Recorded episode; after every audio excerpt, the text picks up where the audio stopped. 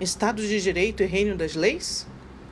A despeito do debate sobre as falas do deputado Daniel Silveira, repudiadas por diversos espectros diferentes, inclusive pela perturbação social e no mandato do presidente que causou, o mandatário de mais de 30 mil votos do Rio de Janeiro, de cidadãos perante os quais o deputado se desculpou, os quais foram xingados, vilipendiados e atacados por parlamentares de esquerda durante toda a sessão de ontem, que se prestava a decidir unicamente a legalidade do procedimento que prendeu o deputado.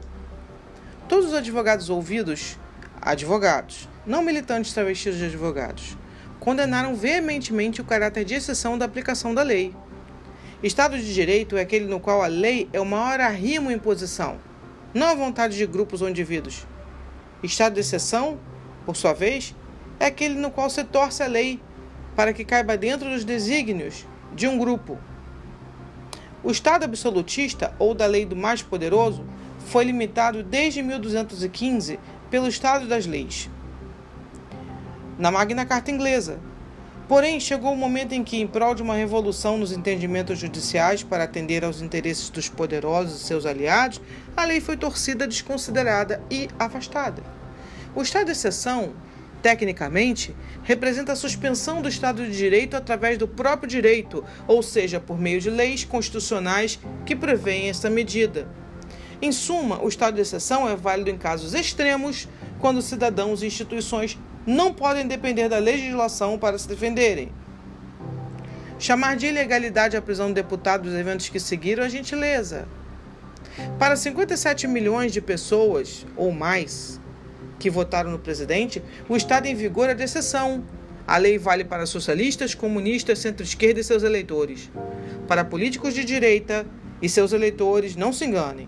Alguns militares e admiradores, a ordem é censura, prisão, estado de exceção, despersonalização, achaque.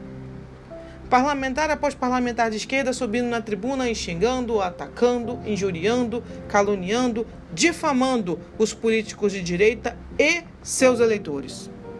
Não se enganem, Ontem, quem foi julgado e condenado, considerado golpista, fascista, não dignatário de direitos, foram o presidente e sua bancada, apoiadores eleitores que só terão direito se aderirem ao projeto de poder da esquerda. A dignidade da pessoa humana abrange inclusive o direito de não ser xingado por aqueles sujeitos que tomaram a tribuna ontem, pela esquerda, para nos ofender, bem como a nossos representantes. Se tiverem dúvida, assistam a sessão novamente e vejam as falas dos deputados de esquerda, nos colocando a todos como criminosos, junto com o deputado que estúpido, exaltado, babaca e grosseiro foi, sim, mas criminoso não, por crime de opinião.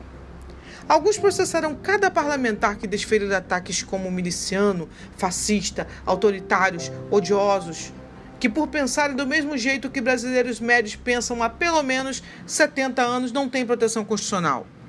Foi essa construção dialética. Liberdade de expressão não é liberdade para fazer discurso de ódio.